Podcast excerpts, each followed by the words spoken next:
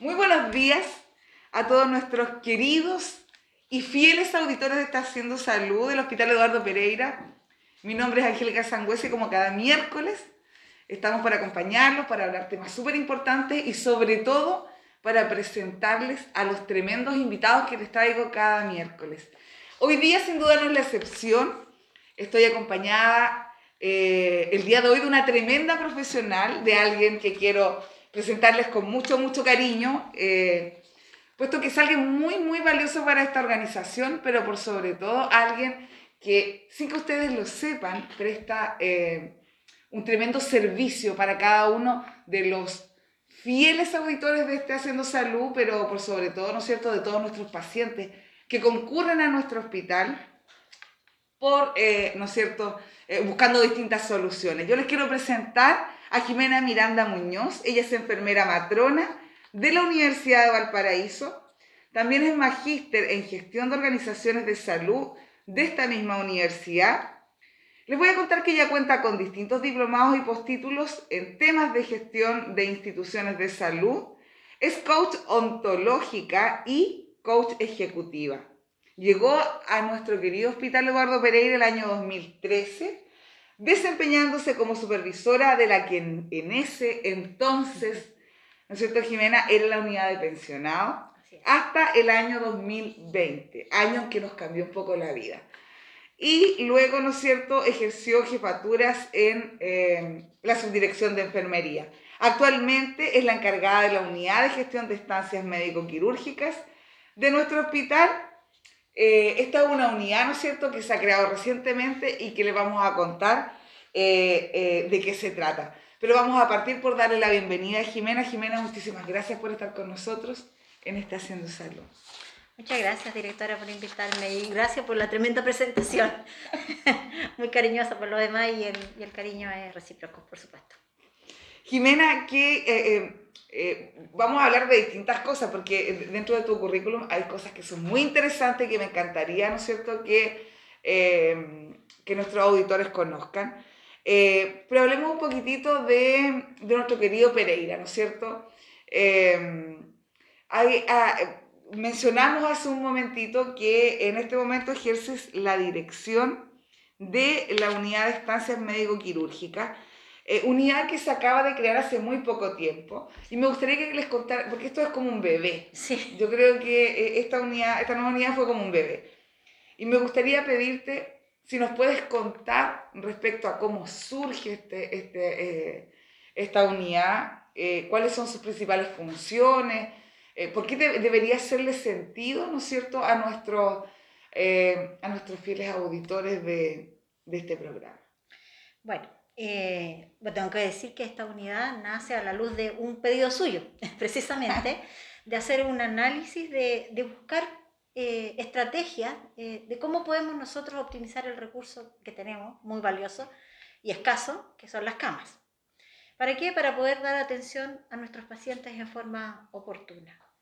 Y también buscar las causas que nos hacen que por alguna causa eh, los pacientes se nos están quedando mucho tiempo en el hospital.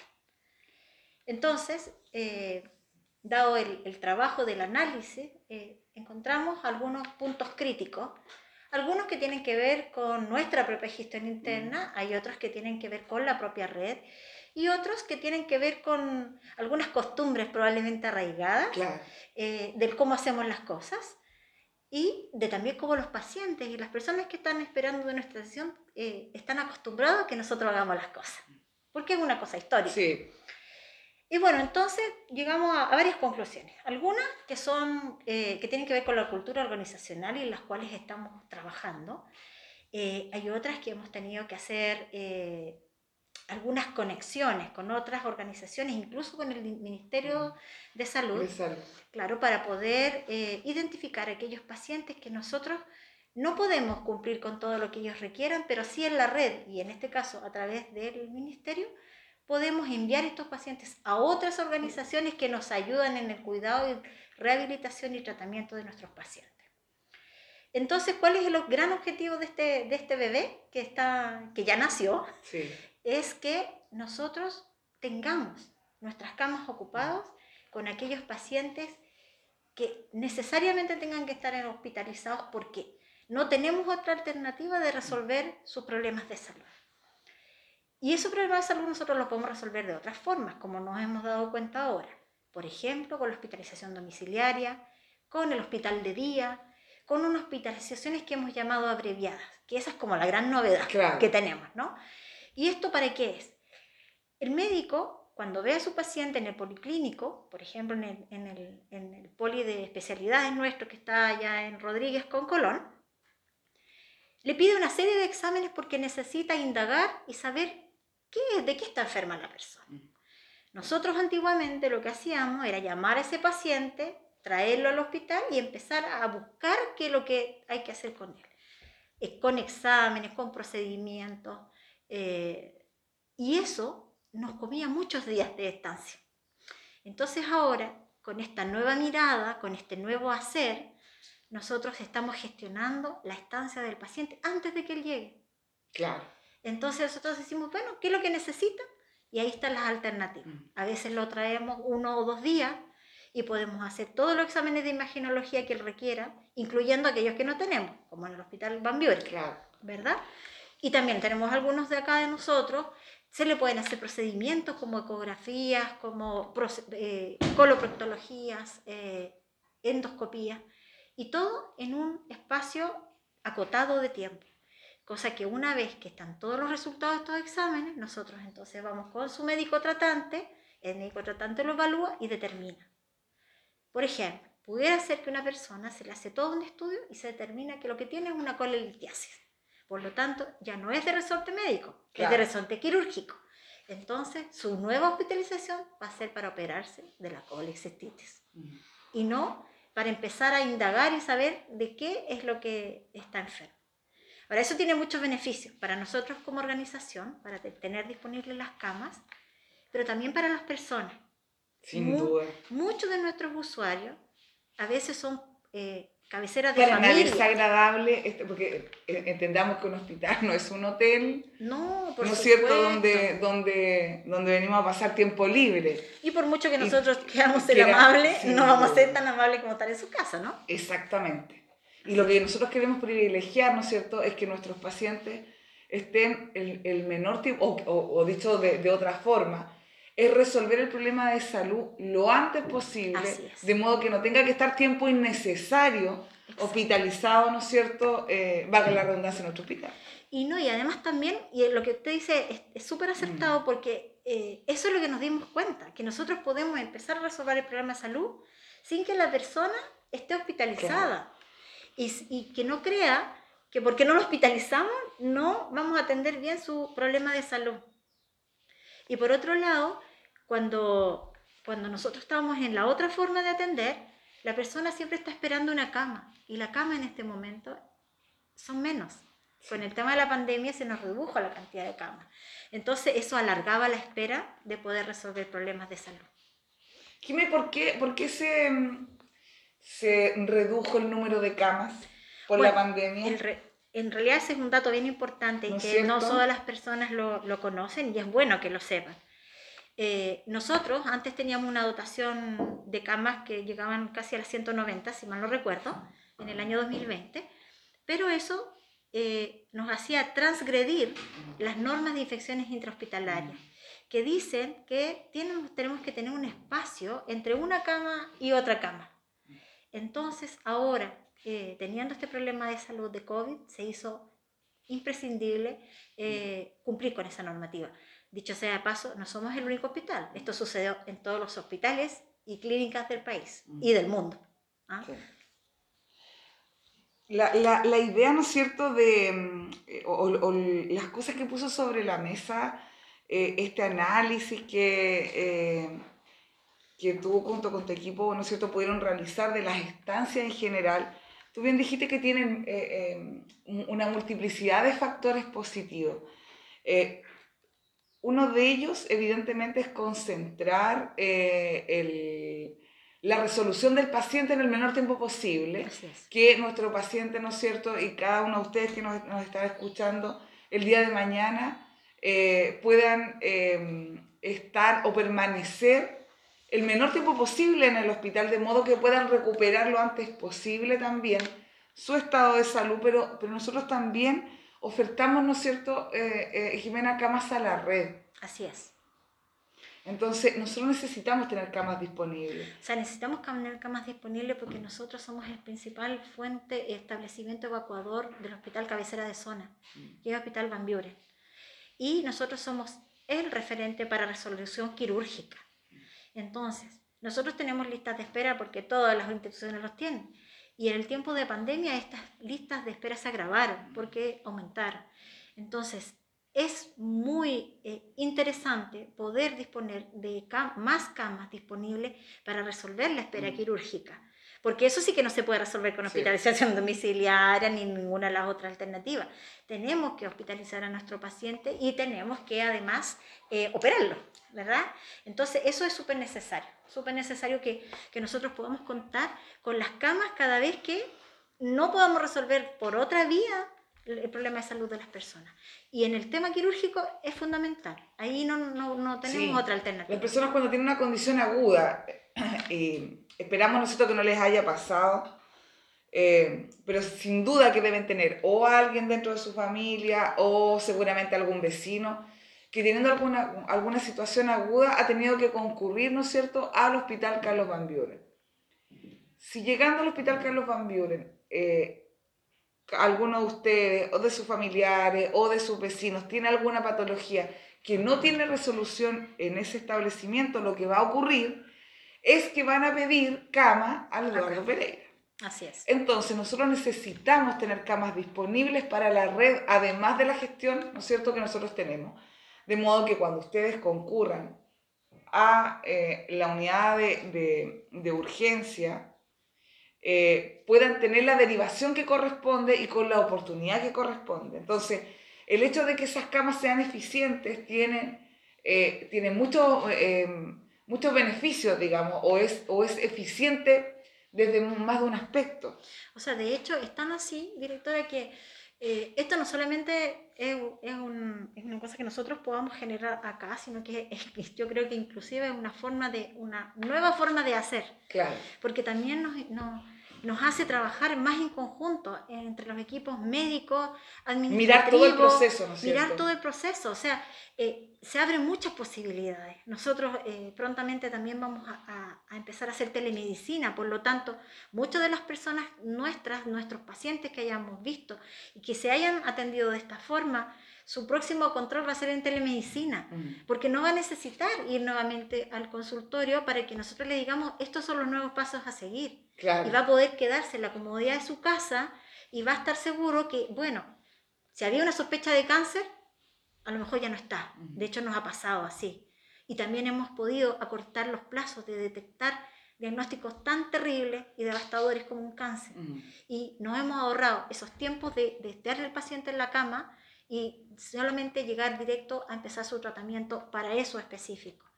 Entonces, esta, esta nueva forma de mirar las estancias que nosotros siempre estábamos preocupados de los pacientes que se nos quedan aquí dentro y se nos siguen quedando por diversas razones.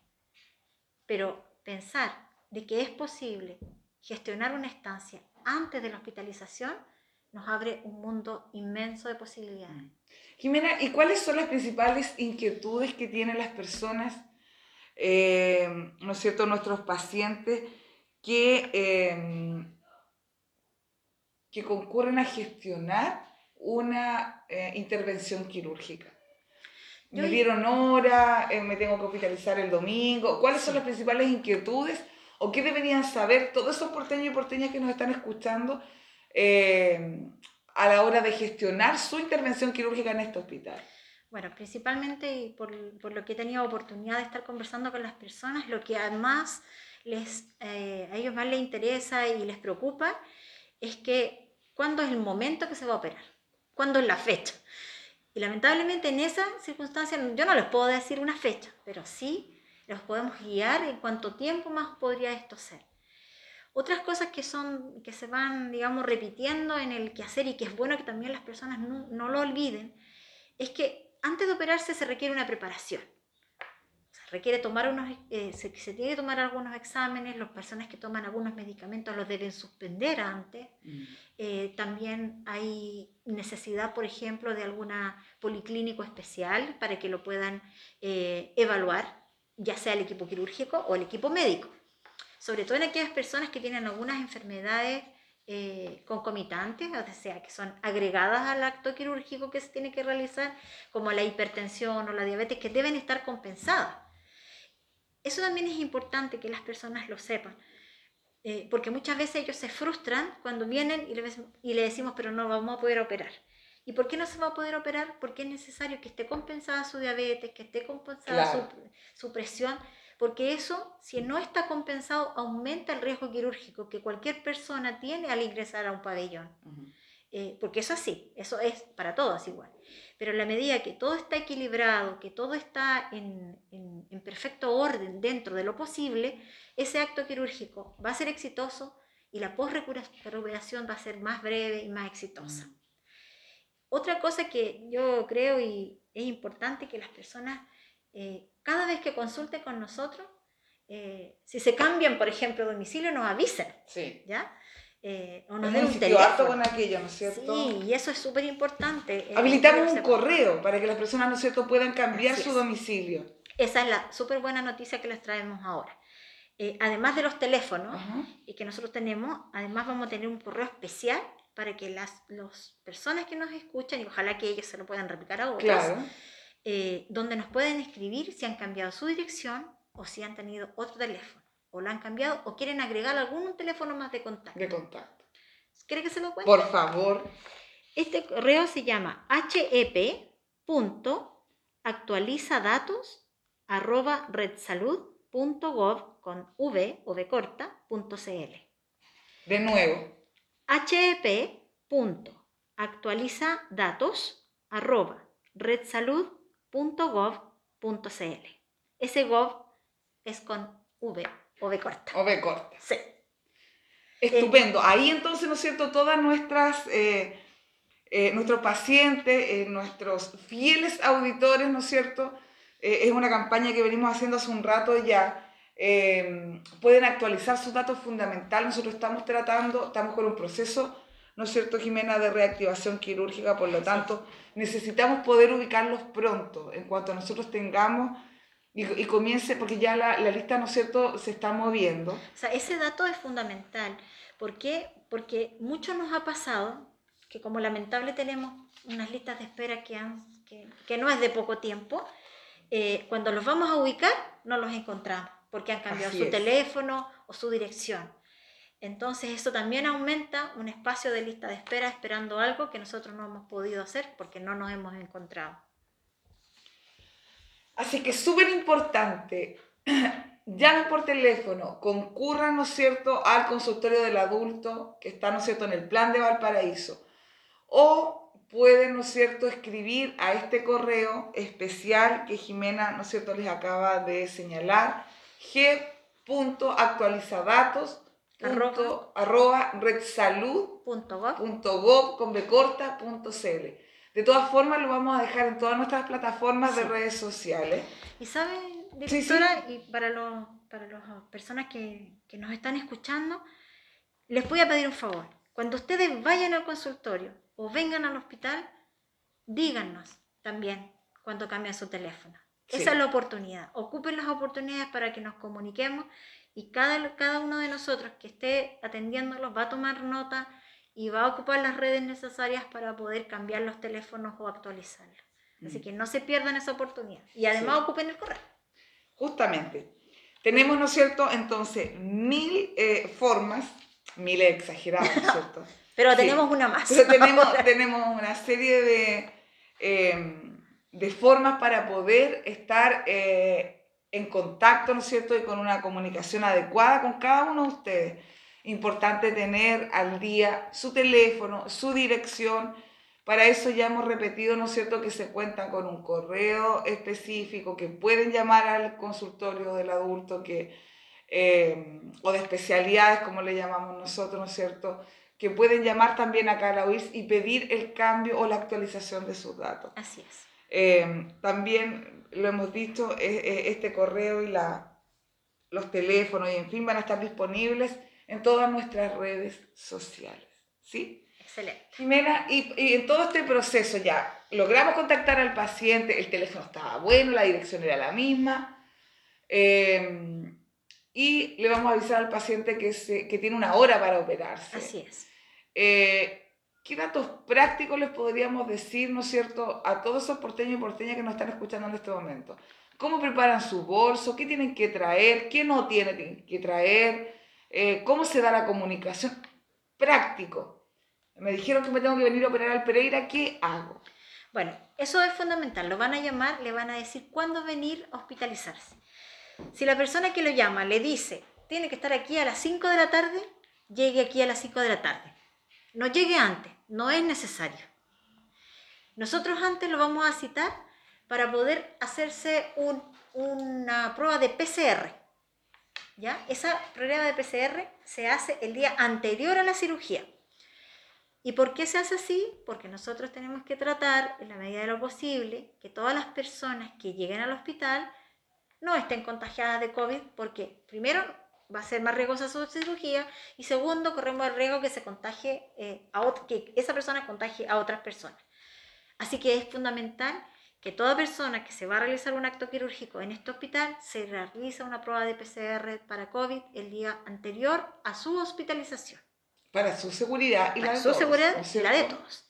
Luego tiene que venir en el horario que le digan, que habitualmente nosotros hospitalizamos a las personas a las 5 de la tarde, ellos llegan, ingresan a una unidad que se llama gestión de camas, donde le van a, asignar una cama, donde le van a poner un brazalete en la manito con su nombre, y entonces se va a dirigir a la cama que le han asignado con el equipo clínico que lo va a recepcionar. Para el hospital hay que traer pocas cosas, ya. no hay que traer mucho. Hay que traer ojalá un pijama cómodo, eh, ideal que se pueda abrir por delante para hombres y mujeres porque es más fácil para manipular. Eh, por supuesto que su ropa interior, un confort, una toalla, eh, y importante también, aquellos medicamentos que toman habitualmente, esos tienen que traerlos, porque son los medicamentos habituales y los tienen que traer como en las cajas, no los pastilleros. Claro, para saber de qué. Exacto, porque así tenemos la seguridad, que estamos siguiendo el tratamiento, que también nosotros lo corroboramos en sus fichas. Pero ese es un tratamiento que es el tratamiento habitual. Ahora, hay medicamentos que para los actos quirúrgicos se tienen que suspender antes. Y va, va a depender del medicamento cuándo se suspende. Por ejemplo, los medicamentos que se suspenden con más tiempo, que habitualmente son entre 5 o 7 días, son los anticoagulantes. Ya. ¿Y eso por qué, Jiménez? Eso es porque cada vez que se hace una intervención quirúrgica, se hace una incisión y entonces eh, sale sangre, por supuesto. Cuando la persona está, como se dice, anticoagulada, es para evitar que la sangre eh, tenga un espesor que pueda producir o aumente el riesgo de hacer trombos. Los trombos son estas bolitas, así lo forma simple, digamos, eh, de unos elementos de la sangre que se hacen y viajan por el cuerpo y a veces nos llegan a los pulmones o al cerebro o al corazón y nos pueden provocar complicaciones. Por lo tanto, esas personas... eso no sería bueno. Eso no sería nada, de, bueno. Entonces, las personas que toman su anticoagulante siempre se los tienen que tomar, a excepción de cuando se van a venir a operar y se tiene que suspender antes. Ahora, tranquilidad, porque cuando esté acá va a tomar le van a administrar otro tipo de anticoagulante para evitar que haya una hemorragia masiva, por supuesto. Claro. Jimé, nos ha pasado mucho y siempre se lo sugerimos a, nuestro, a nuestros pacientes, sobre todo a la, a la coquetería de las damas, ¿no es cierto? Que no traigan sus joyitas, no, ¿no es cierto? Sí, ese es muy buen dato, porque nosotros lamentablemente no tenemos un sistema para resguardar sus pertenencias eh, tan mínimas. De forma, de forma individual. Claro, no, no podemos, lamentablemente. Y bueno, y hay muchas personas que circulan, se les pueden caer, se pueden perder. Y, y también es bueno que, sobre todo las mujeres, que somos más coquetas que los varones en general, vengamos sin las uñas pintadas. ¿ya? Sí. Y sobre todo aquellas que están usando... Eh, estas nuevas técnicas acrílicas, porque eso no se puede sacar con, con acetona o con quita esmalte. Muchas mujeres llegan así y nosotros les quitamos, eh, digamos, esta pintura de las uñas. Pero para venir acá es necesario venir sin uñas postizas, sin pestañas postizas. Eh, y bueno, y 100% natural. 100%, todas bellas, estupendas. y entonces, eh, bueno, y si alguna persona ocupa alguna prótesis dental eh, removible, es ideal, en la medida de lo posible, que traiga una cajita donde las puede dejar y si es mejor, no la tenga durante el tiempo que va a estar hospitalizada. Sí, pero yo, Jimena, te quiero dar una buena noticia. Nosotros hemos comprado eh, estas cajitas estas individuales. cajitas individuales con el logo de nosotros como hospital. Estupendo. Y las tenemos a disposición de nuestros pacientes, porque era algo que nos ocurría habitualmente. Que se perdía, se perdían las prótesis, porque por ejemplo, las envolvían a lo mejor en un pedacito de confort o algo, ahí pasa. la dejaban encima, eh, y cuando pasaba, ¿no es cierto?, el personal de aseo, no tenía cómo saber que ahí dentro había una prótesis. Por lo tanto, al basurero y después nos quedaba la grande porque, ¿no es cierto?, no podíamos ubicar dónde estaba esa prótesis. Sí, y además que se deterioran, se rompen también al caer al piso. Hoy en día contamos con, em, digamos, unas cajitas que, que, son individuales y evidentemente se las pueden llevar para su casa, eh, donde eh, pueden guardar, digamos, su prótesis para Mm, para que no se estropee, para que no se vaya a ir en la basura, en fin. Pero importantísimo que aquellas cosas más exclusivas y de uso personal no las traigan. Exacto. También eso sucede con los eh, audífonos. Con los audífonos que las personas utilizan, digamos, las personas que tienen problemas de, audición, también es importante. Eh, es verdad que a veces es un poco incómodo, pero nosotros sabemos, lo vamos a hablar más cerca, más modulado y más fuerte si lo necesitan. Eh, pero son prótesis que son delicadas. Entonces es mejor, en la medida de lo posible, esas cosas que son tan finas y necesitan un cuidado especial, queden en casa o queden resguardadas, como por ejemplo las cajitas ahora que tenemos. Jimena, yo no puedo creer que eh, esta Haciendo Salud ya, ya se esté eh, acabando nuevamente, nuestro programa se nos hace siempre tan corto. Ha sido, eh, la verdad, es que tremendamente provechoso y muy valioso poder contar contigo. Hoy día en Haciendo Salud quedas invitada forever. Oh, muchas gracias. Eh, ya feliz. que agradecerte de verdad y me gustaría si te puedes despedir o tienes algo, ¿no es cierto?, que le puedas indicar a todos nuestros fieles auditores. Bueno, yo quisiera, bueno, primero agradecer el espacio de, de poder conversar en, en, este programa de radio, que me parece muy interesante, eh, por la cercanía que se logra con las personas y, y también desde, desde este espacio de trabajo que estoy realizando ahora, decirle a cada uno de los auditores y, a las personas, familias, tal vez que nos escuchan, que tengan la certeza de que nosotros como institución y aquellos que trabajamos en ella, realmente estamos preocupados de poder satisfacer sus problemas de salud. Que sabemos que estamos al debe, eh, pero también creo que sientan que nosotros estamos haciendo los máximos esfuerzos posibles, poniendo todo nuestro empeño, toda nuestra experiencia que hayamos tenido, toda nuestra capacidad profesional y técnica y administrativa para poder, en la medida de lo que nos es posible, disminuir estas esperas, que para muchos han sido muy dolorosas.